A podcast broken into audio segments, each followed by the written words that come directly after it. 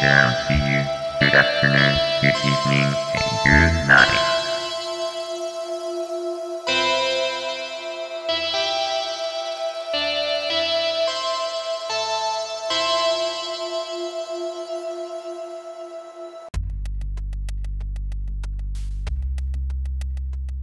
Misticismo. Corriente religiosa que propone la unión del alma con Dios por diversos medios. Estado de perfección religiosa que consiste en la unión o el contacto del alma con la divinidad.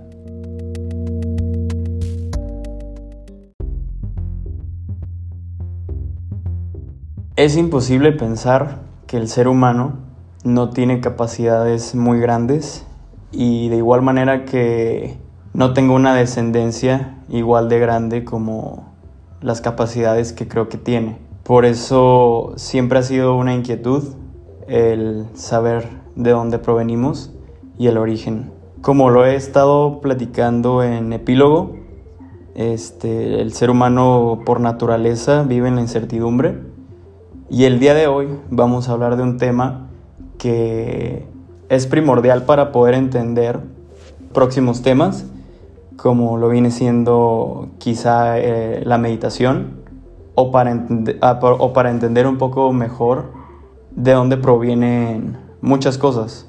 Básicamente, el día de hoy vamos a hablar de la relación espiritual entre el hombre con la divinidad.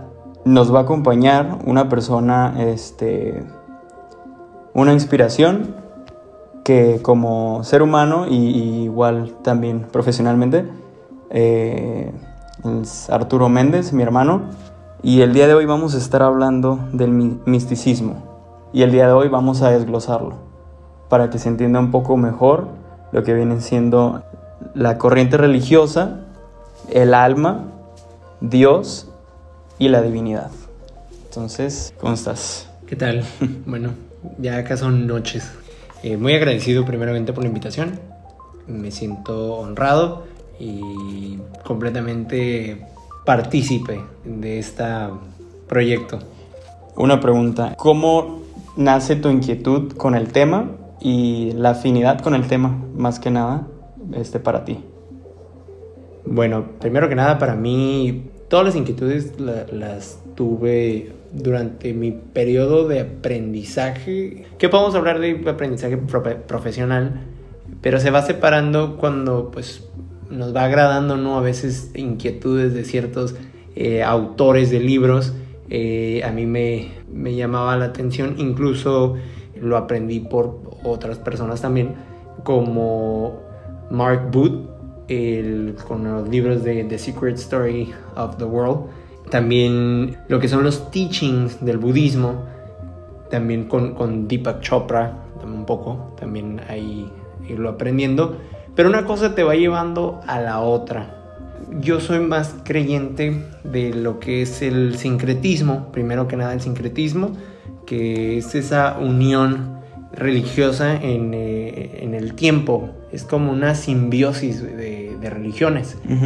Eh, me va a mí como que captando más esa, esa credibilidad. Esa misma me va llevando al omniscience, que viene siendo como el omnicismo, que de alguna manera reconoce, respeta todas las religiones, porque todas nos van a conectar a una verdad absoluta. Ok, fíjate que recuerdo este, a lo largo del tiempo que he convivido contigo, cuando sí llegaste una vez a, comentarme que habías visto un pequeño documental que hablaba de cómo las religiones tenían cosas muy similares.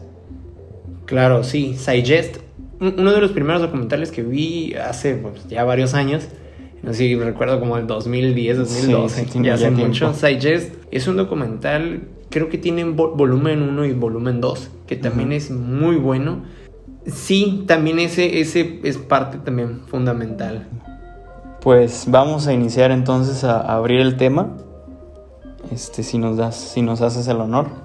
Claro que sí. Bueno, por, mi parte, yo escuché, bueno, cuando diste la definición de misticismo, tenemos como cuatro palabras claves. Eh, lo que es, eh, hablabas de que es una corriente religiosa, entonces tenemos a la religión, Eh, hablabas del alma, de una conexión con Dios, que este tipo de acto le podríamos llamar en varias religiones, en la mayoría de ellas, una divinidad. Entonces, para poder entender esto, hay que hablar de estas cuatro palabras y nos van a ir llevando a una respuesta, bueno, un criterio un poco más amplio de lo que puedo aportar yo, a un criterio más amplio de, de lo que opino o yo tengo ese conocimiento hasta ahorita no es mucho, pero lo que puedo aportar es bueno, ¿no? Cualquier religión siempre va a llevar un estudio que aquí lo vamos a encontrar como una teología.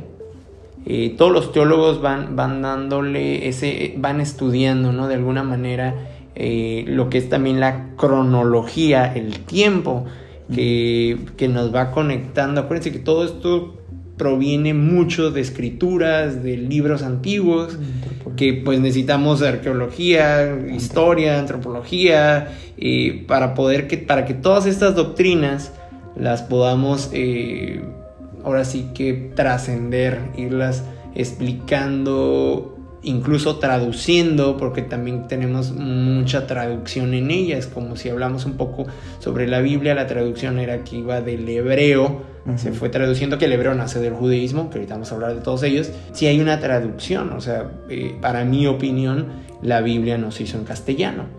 Y tampoco, o sea, absorbe mucho lo que es también eh, lo que es el Vaticano, la Iglesia Romana, el, el hablarlo en italiano, pero recordemos que traemos historia más atrás, mucho más atrás. Entonces nos vamos a remontar más atrás de todo esto.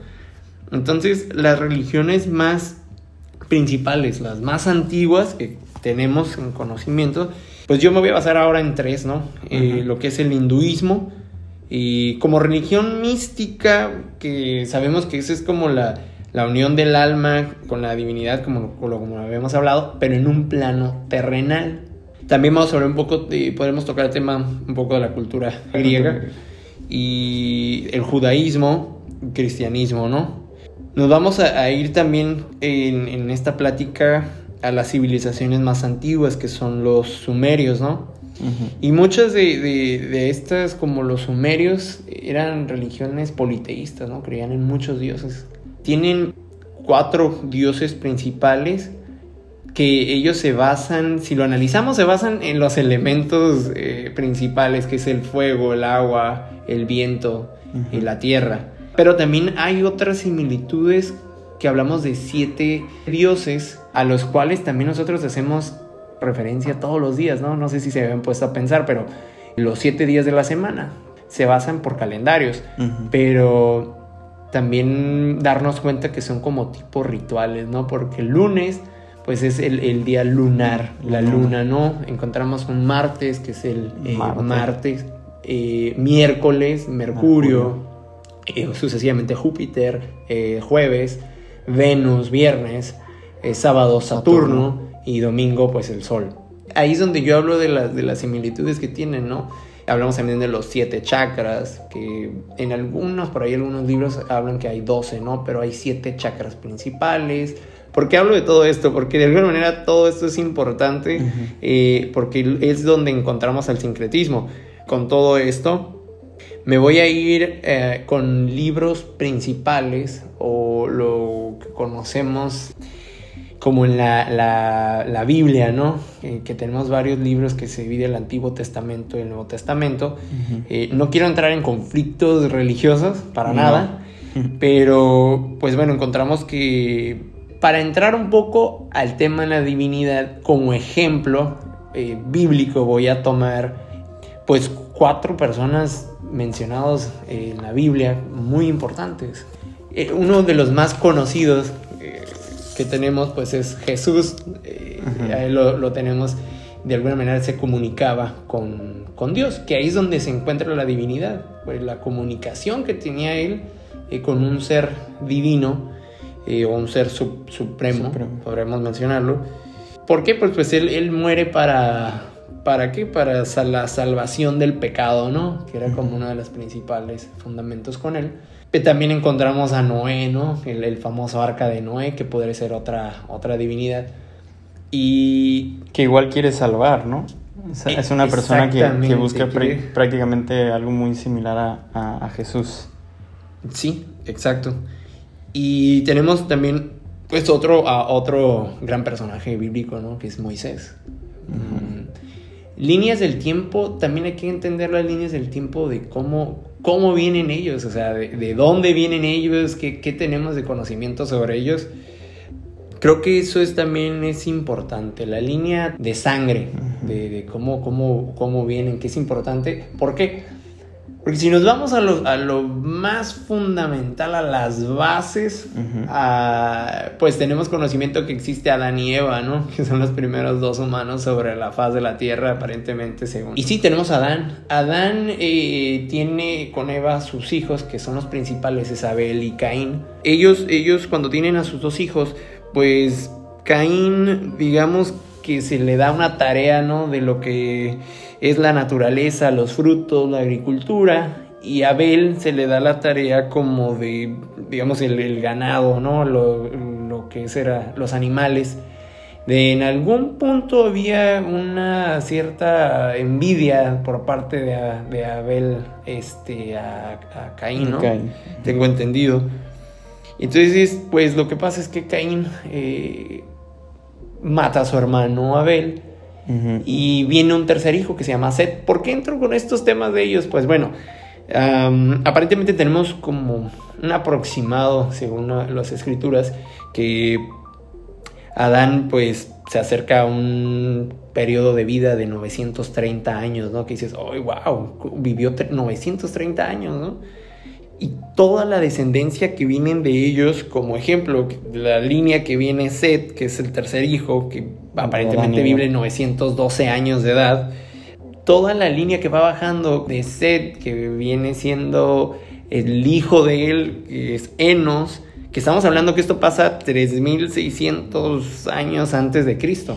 O sea, y la longevidad en ese entonces era muy grande, o sea, nada que ver con la actualidad. Y es, es una de las cosas que, que sí, sí, por ejemplo, sí me pregunto como el por qué, ¿no? 900, o sea, 900 años es demasiado. Que igual pudiera ser a lo mejor que contaban diferente el tiempo. Se pudiera hacer. Sí, también, porque qué relación tenemos con el tiempo, ¿no? En ese entonces, ¿no? No sabemos si el calendario, si había un calendario Ajá. basado como el tiempo que conocemos ahora. No, no podría ser, este... Sí hay cálculos, hay demasiada información, que es a donde quería también llegar. Eh, hay mucha información, hay libros faltantes en la Biblia que conocemos ahora, la católica, no están incluidos completamente. Hay un libro muy importante que es el libro de Enoch. Ujú. Enoch desciende, justamente desciende de Seth, ahorita que lo mencionas, porque es hijo de Cainán. Y el hijo de Cainán creo que se vuelve Malahel. Y el hijo de Malahel es Jared. Este, entonces Jared viene siendo el papá de Enoch. Que Enoch vive 365 años. Años. Que viene siendo por ahí, a alguien le va a sonar el nombre de Matusalén, ¿no? Porque Enoch era padre de Matusalén. ¿Y quién, vi- quién viene siendo Enoch? Enoch pasa por una divinidad. Él es otro personaje que es fundamental porque es el, digamos que es como el primero, ¿no? Que pasa por esa divinidad. Acuérdense que la creación, la, la gran obra maestra del Ser Supremo es Adán, que viene siendo el, el- el que está hecho a- a su semejanza. Y siempre conocemos que, bueno, se menciona mucho, ¿no? El bien y el mal, ¿no? Que es lo bueno y que es lo malo, ¿no? Entonces, esta creación que de este ser supremo es tan perfecta que tiene, o sea, niveles que, que es a donde todos queremos llegar, que es a la, a la iluminación, ¿no? La iluminación como tal es un, es un, digamos, llegar a un punto, un equilibrio y un balance de tanto tu consciente con el subconsciente, con tu corazón, que viene siendo tus emociones. Todo está conectado en un momento a que tú puedas elevarte, porque por ahí he escuchado, ¿no? Que somos el polvo del universo. O sea, somos parte de, de esa creación.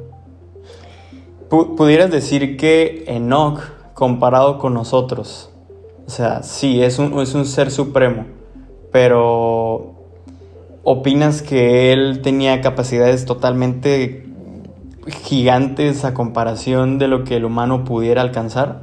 Claro que sí, claro que sí. Decían por ahí este, que él hace este viaje, digamos como tipo eh, viaje abducción celestial, ¿no? Que él Mm. es el que empieza a mencionar que hay un ejército, que encuent- se encuentran arcángeles, que los arcángeles, eh, ah, debajo de ellos están los ángeles, y hace mención de todo esto y que sí hay un ser supremo. Entonces, cuando él empieza a hacer como esta a compartir todo, todo esta divinidad que él tuvo, sí dicen que él se presentaba hasta incluso cada, no sabemos bien exactamente en tiempo, pero se dice que cada tercer día, porque era tanto la luz que él, resplandía en su ser que no era capaz a simple vista de sostener tanto tiempo la vista con él. O sea, una energía muy fuerte, ¿no? Que brindaba. Sí, que curiosamente pasa lo mismo si nos vamos un poco, mm, no me quiero brincar de un tema a otro, pero si nos vamos al hinduismo también tiene, el hinduismo tiene otro tipo de creencia, pero hay un personaje que es Krishna. El hinduismo también tiene como que una, una trinidad, ¿no? La trinidad del hinduismo se basa en tres dioses, que es, que es Brahma, eh, Vishnu y Shiva. Eh, Bra- Brahma es el creador, y Vishnu es como el, el conservador, el que protege al universo. Y Shiva es el, el destructor. Entonces lo podemos ver en la imagen representada de Krishna como un color azul, como si fuera un avatar, ¿no? Ajá, sí, sí, sí Ok, lo he visto. Entonces, eh, el color que era él es representado de ese tono porque la, la percepción que tenían era la luz que también él tenía. O sea- Eh, tiene muchas similitudes incluso a un Jesús. Siempre recordemos que casi muchas de estas imágenes se van representadas por un halo. Siempre tienen un halo en la parte posterior que, que tienen como una, una, Sí, il- como una iluminación. iluminación. Exacto. ¿no? Y está muy cerca de la cabeza, ¿no? Por ahí, bueno, se ve el halo que viene por la parte Sí, de atrás. Que es la que le ponen más o menos como a los santos, ¿no? También. Ajá, algunos santos. Algunos santos. En algunas imágenes, ¿no? Sí. Sí, ah, también tenemos que entender un poco sobre la, la expresión, cómo se fue dando. Estamos hablando de que todo esto lo expresamos, que sucedió el libro de Enoch y todo esto supuestamente t- 3000 3000, años 600 antes de Cristo, ¿no? Que el hinduismo tiene una edad también eh, estimada eh, que son 3500 años, pero por ahí escuché también que, bueno, lo leí que hasta hay una sospecha que la religión tiene más de 5000 años de edad. Oh, Entonces es como de las, de las religiones primarias. Entonces sí tienen similitudes, sí hay similitudes. Sí, que viene, viene siendo lo que nos hablabas del ah, omnicismo, ¿no?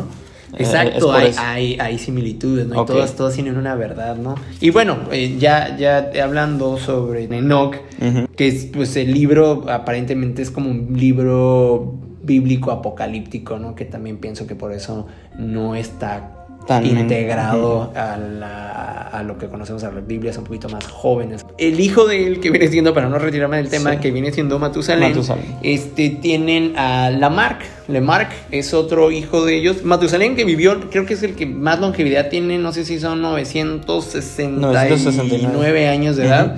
Este, tiene a su hijo Lamarck, que Lamarck este, tiene, empieza a ser como el desobediente, porque él trata de manejar el, la poligamia. Él quería tener eh, dos esposas y luego en esa época por ahí se cuenta que pues había mucho incesto. Eh, entonces cuando viene la divinidad que se le presenta a, a Noé, eh, que es el que pues ya conocemos a Noé, ¿no? Que hace el arca de, para Sí. la salvación también de alguna manera salvarnos. Pues es porque su padre no, no estaba, este, pues ahora sí que siguiendo la- las reglas, ¿no? Eh, que no sabemos también qué es lo cierto o lo incierto, porque lo, tal vez lo que es bueno para mí sea malo para ti, o tal vez lo que sea malo para ti sea bueno para mí. Eh, Sí, depende del lado en el que lo veas, ¿no? Depende de la perspectiva, Sí. exactamente. Eh, ahí tenemos más o menos, ya tocamos algunos temas de qué son las, las divinidades. La En la, cuestión, en, sangre. el- en lo que es el, en el cristianismo, eh, me voy a ir un poco más a, a la cultura griega, que la dejamos ahí un poquito olvidada, ¿no? Que era un poco también, era pues politeísta, ¿no? Que otra de las similitudes que encontramos con ellos, eh, con estos dioses, porque ahora ya entendemos un poquito que no hay un solo dios, ¿no? que hay en, en, la mayoría de las, de las culturas eh, hay muchos dioses. Eh, entonces, sí, ellos sí tienen... de, alguna forma lo que más conocemos y podríamos decirlo que hasta incluso por la película de Hércules, que hablamos de Hércules, y papá Zeus y Hades, ¿no? Bueno, ya mencionamos ahí que hay alguien, eh, un dios del inframundo, y tenemos un, dios de los truenos que viene del Olimpo, que viene del cielo. Y encontramos también hasta incluso los titanes. Bueno, todo eso sí viene, de alguna manera, sí, sí hay una mitología detrás de todo esto. Eh, que cuando tenían estas como alabanzas a estos dioses, hay varios como hay conflicto con la Iliada, porque en la Iliada conocemos a Perseo, eh, a Odiseo, o sea que la Odisea, pero también tenemos una similitud con Hércules, ¿no? Que lo llamamos Hércules. Que curioso dato con Hércules, eh, las 12 acciones principales que tuvo él, no sé si se acuerdan que supuestamente pelea con un león, el de tres cabezas, eh, está muy similar a los 12 signos zodiacales. O sea, son como las similitudes de los 12 signos zodiacales que encontramos en un calendario. Que, o sea, wow, ahora dices, oh, tiene sentido. O sea, como algo que, no lo había asimilado. Ah, yo no, no, lo había visto de esa forma, ¿no? Ajá volviendo al, tema un poco de estos dioses griegos, eh, tenemos a, me parece que es como Gea, es la diosa más antigua de los, de los griegos, es como la, la madre tierra, ¿no? Se dice la madre tierra porque es como la madre de los titanes, que encontramos también como titanes en la mitología griega, eh, pues lo que veíamos, ¿no? Que son como los que causan el caos los desastres naturales. Eh, entonces Gea viene siendo como la madre. Que hay una similitud con Rea, que es otra diosa que encontramos con ellos. Eh, que esta diosa se une con un dios Cronos, que ahora sí es el, dios del tiempo, y tienen como hijos, pues ya tienen lo que es Urano, Neptuno, que son como los nombres de los planetas. Sí. Porque por ahí no sé si hemos escuchado eh, otro de los hermanos de Zeus, que es eh, Poseidón. Eh, pues Poseidón también lo han escuchado como Neptuno. el dios del océano, ¿no? Fíjense cómo hay similitudes, ¿no? En la misma mitología griega. Entonces, eh, sí, sí hay que, pues sí, investigarle bastante. Sí, tanto, o sea, hay mucha relación tanto en eventos como lo dices, este, como lo viene siendo, bueno, en elementos, ¿no? Como el, agua, los truenos y, aparte que se da mucha similitud con, los planetas, pues sí te deja pensando porque hay tanta similitud en todo esto. Claro, te digo, todo te va llevando como, como a, una, verdad.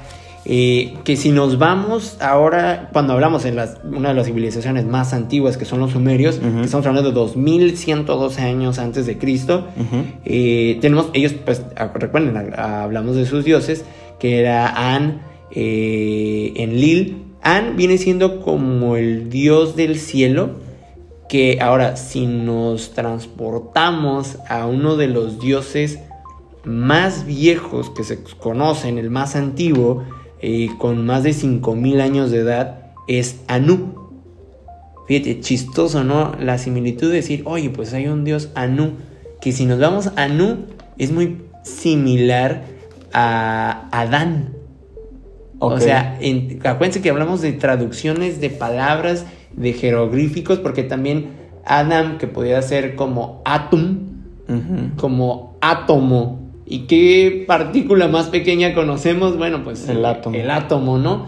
Eh, que aquí ya estamos hablando eh, de, qué cultura viene él, de, de dónde viene Anu.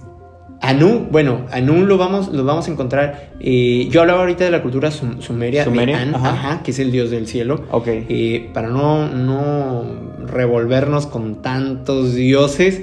Eh, a donde quería llegar es que ellos tienen a los dioses principales, que es An, Enil, que es el, dios, diosa del viento, Enki, del agua, Kur, del inframundo, y Ki, de la tierra, ¿no?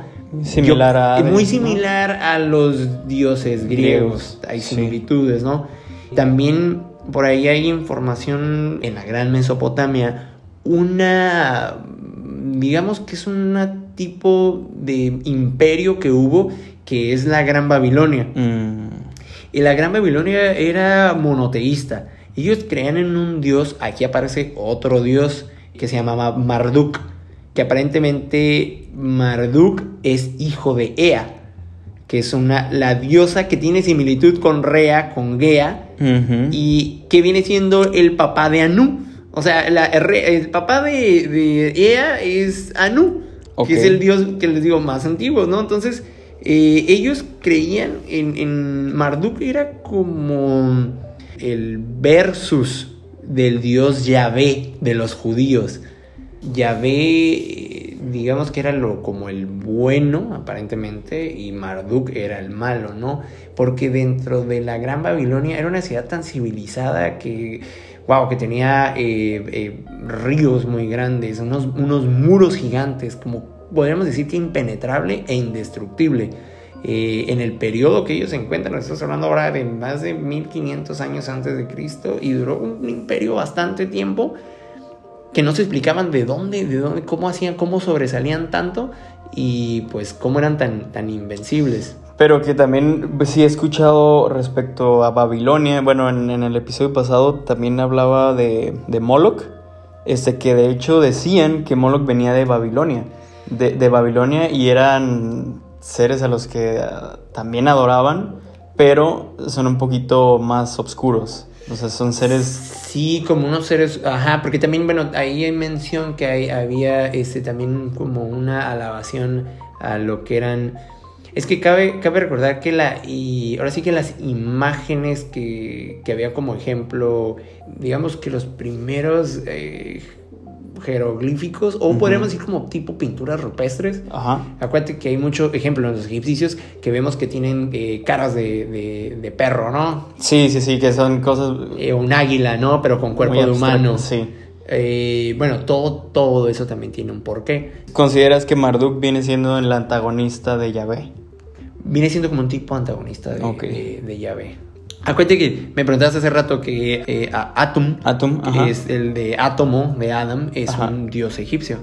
Sí. Y acuérdense que pues, en los dioses egipcios lo principal es el dios Ra, que Ra viene siendo el dios del, del cielo, del sol, de la vida. Pues cuando Ra es- aparece por ahí, que es Osiris, que con Isis tienen a su hijo Set, que ahora volvemos Sí, a, escuchar otro Set, ¿no? Sí.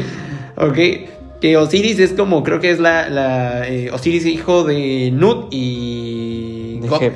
Heb, Ajá, ajá. Heb. Pues bueno, ellos tienen a Horus. Un dato aquí importante que voy a tocar es Horus, pues el famoso ojo, ¿no? El ojo de Horus, ¿no?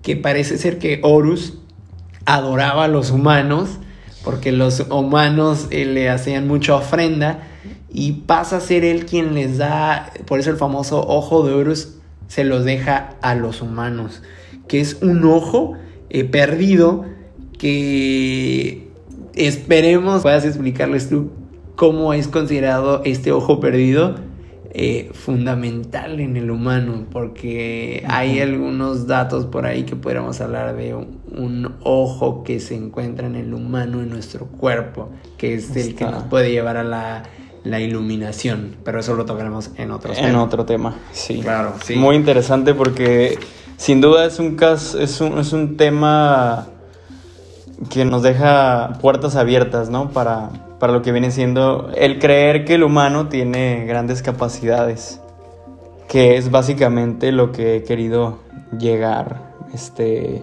con este espacio. Eh, una pregunta. Todas esas culturas este, y estas religiones de las que hemos estado hablando, personas, la similitud con el año, o sea, exactamente estaba pasando todo al mismo tiempo, en distinto tiempo, una más antigua que la otra, o por qué están tan conectadas.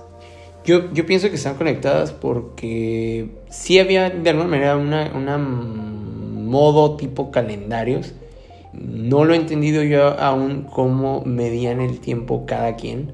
pero lo que sí puedo decir es que también acuérdate que la longevidad que tenían cada uno de ellos, pues eran, duraban pues casi mil años, ¿no? Sí, totalmente. Entonces, eh, quiere decir que vivieron bastante como para atravesarse en esa línea del tiempo entre, entre ellos, entre esas religiones, ¿no? esas doctrinas.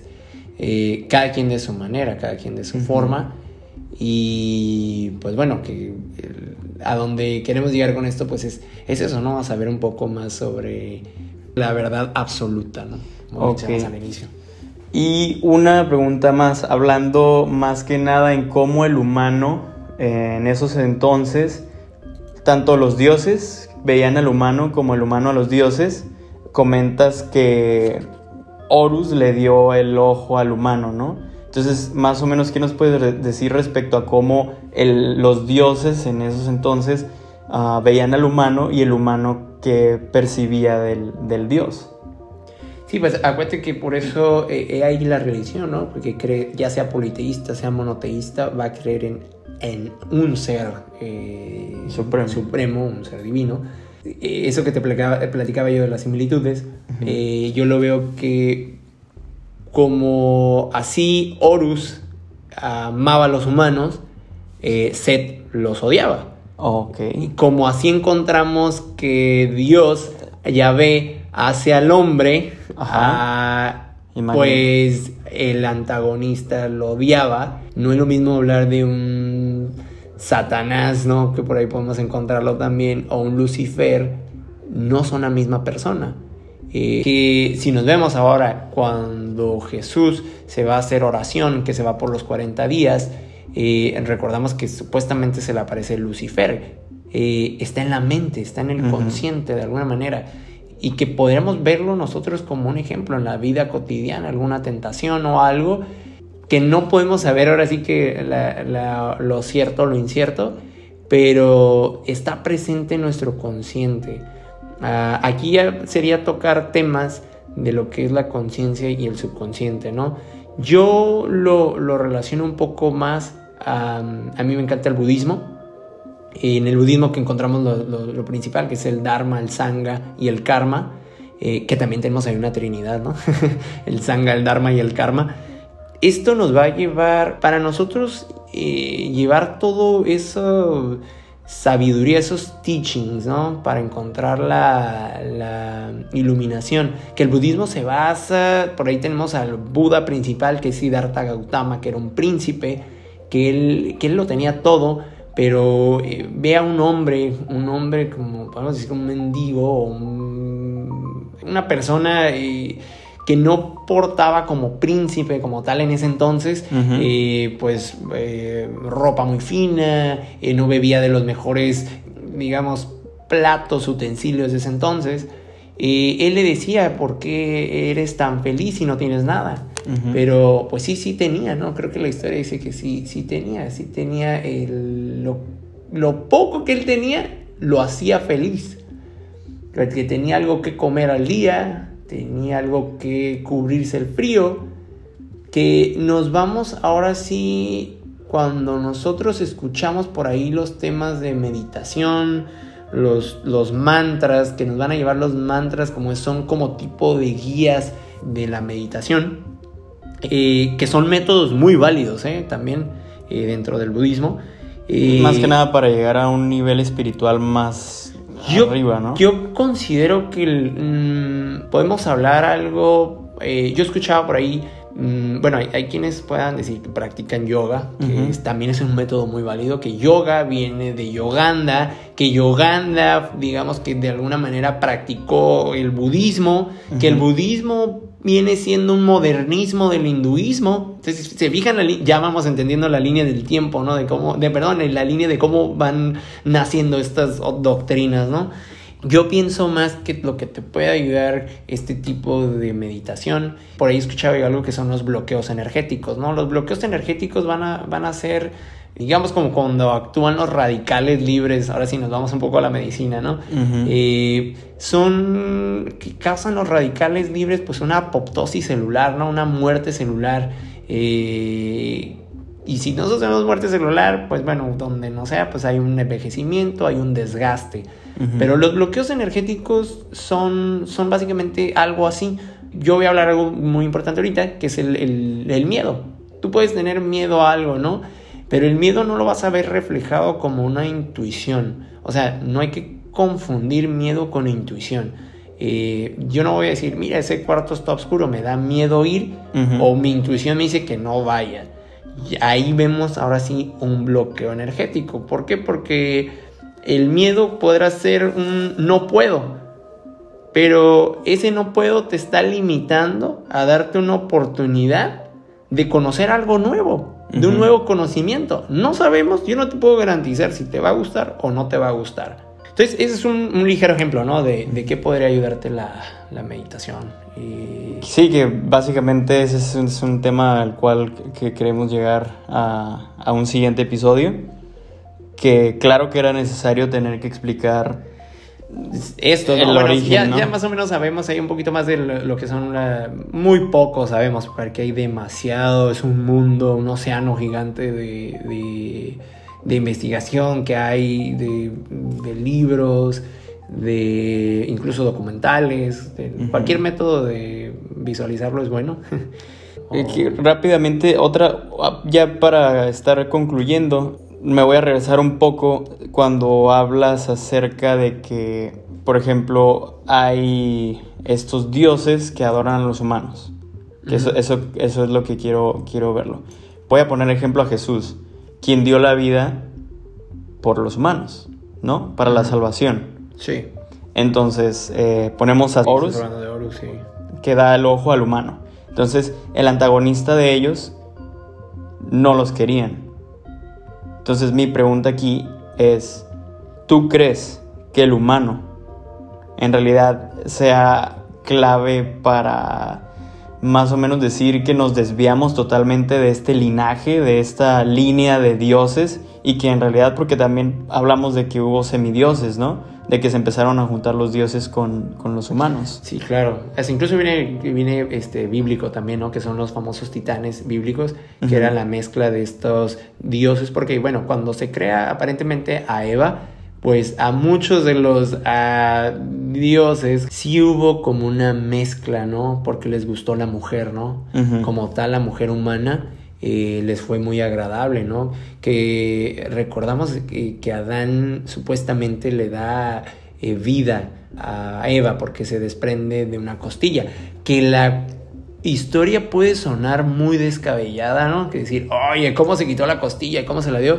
Pero si nos ponemos a pensar, imagínense, o sea, es como que la primera creación, ¿no? Que, que viene una contradicción, que viene en el Génesis que habla que lo hizo de barro, ¿no? De un material de barro y creó a, Adán. Si lo asimilamos de una manera fuera de ese contexto, como un, ser que era como que tendría una piel eh, semipermeable, esta piel semipermeable puede ser que era un, ser no como nos conocemos ahora, tan, tan físicos, ¿no? Tan con el tacto, ¿no? Que ahora tocamos nuestra piel. Parece entonces, imagínate que si es la primera, la primera persona, eh, puede ser que tenía esa permeabilidad como para tomarse de su cuerpo, digamos que como si fuera una... Un tipo de energía, ¿no? Eh, no, como si fuera un, un, rayo de X, ¿no? Que se puede ver dónde hay, que hay adentro, ¿no? Imagínate las capacidades que tenía, que se pudo haber desprendido una, una, la costilla flotante ah, para, para dar vida. Pues que ahora conocemos un DNA, ¿no? ¿Cómo pueden sacar de tanta información del DNA, del código genético?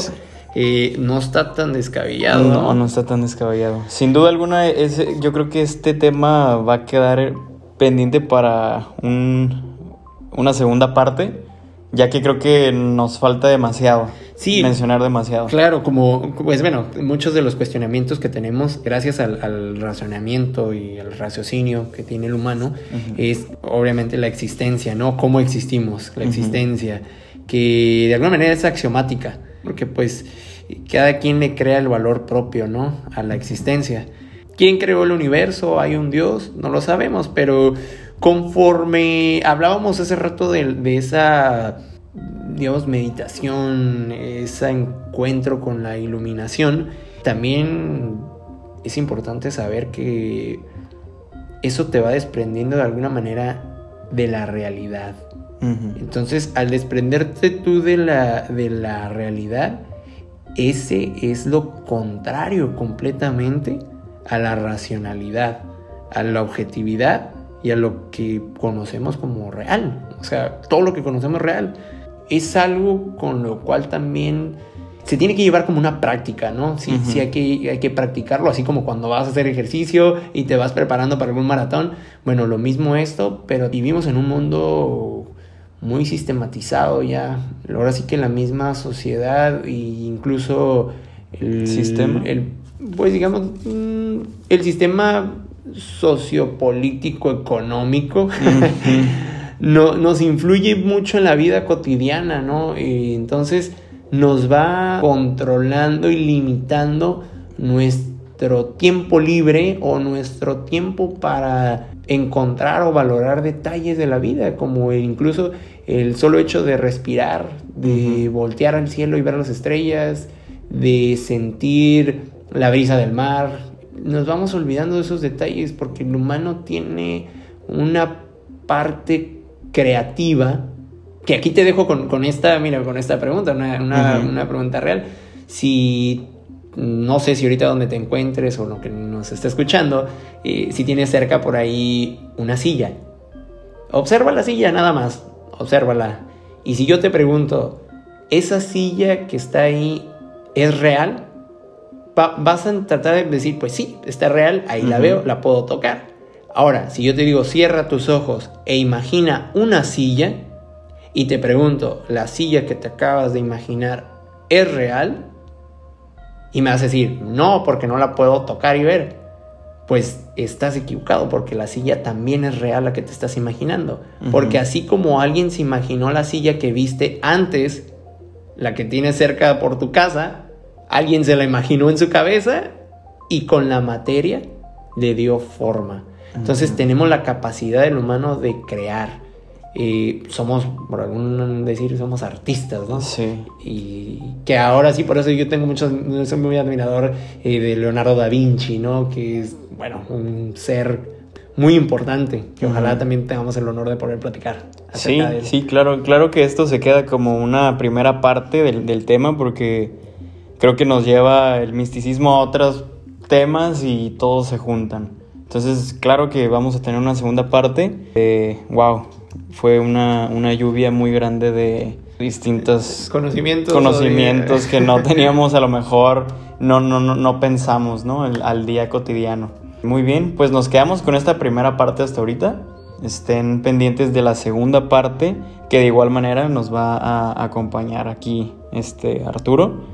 Y pues muchas gracias por, por instruirnos con, con esta, esta información que quizá no, no, no sabíamos y de igual manera, creo que todas las religiones son muy buenas porque todas te aportan algo bueno.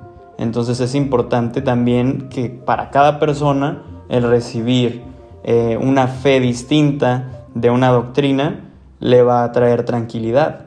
Sí, claro, eso lo decía eh, Dalai Lama, ¿no? La mejor religión es la que viene del corazón. Eh, entonces, sí, claro, todas, todas tienen una, de alguna manera, una, nos llevan a esa verdad absoluta, ¿no? Mientras tengamos ahora sí que el agrado de recibirla, cualquier, eh, todos somos libres de... Uh, sí, se respeta, ¿no? Sí, claro, de practicar cualquiera de ellas es respetable completamente. Ok, pues ya sin hacerlo muy largo, nos, nos vamos a despedir el día de hoy. Muchas gracias por compartir este momento conmigo. Eh, y claro que te esperamos en el siguiente episodio. No, pues un honor. Muchas gracias. Buenas noches o días, tardes. el tiempo es irrelevante. Ah, no se crean. Este, pues muy agradecido por ser invitado aquí. Ok, no, pues muchas gracias y nos vemos en el próximo episodio. Hasta luego, residentes.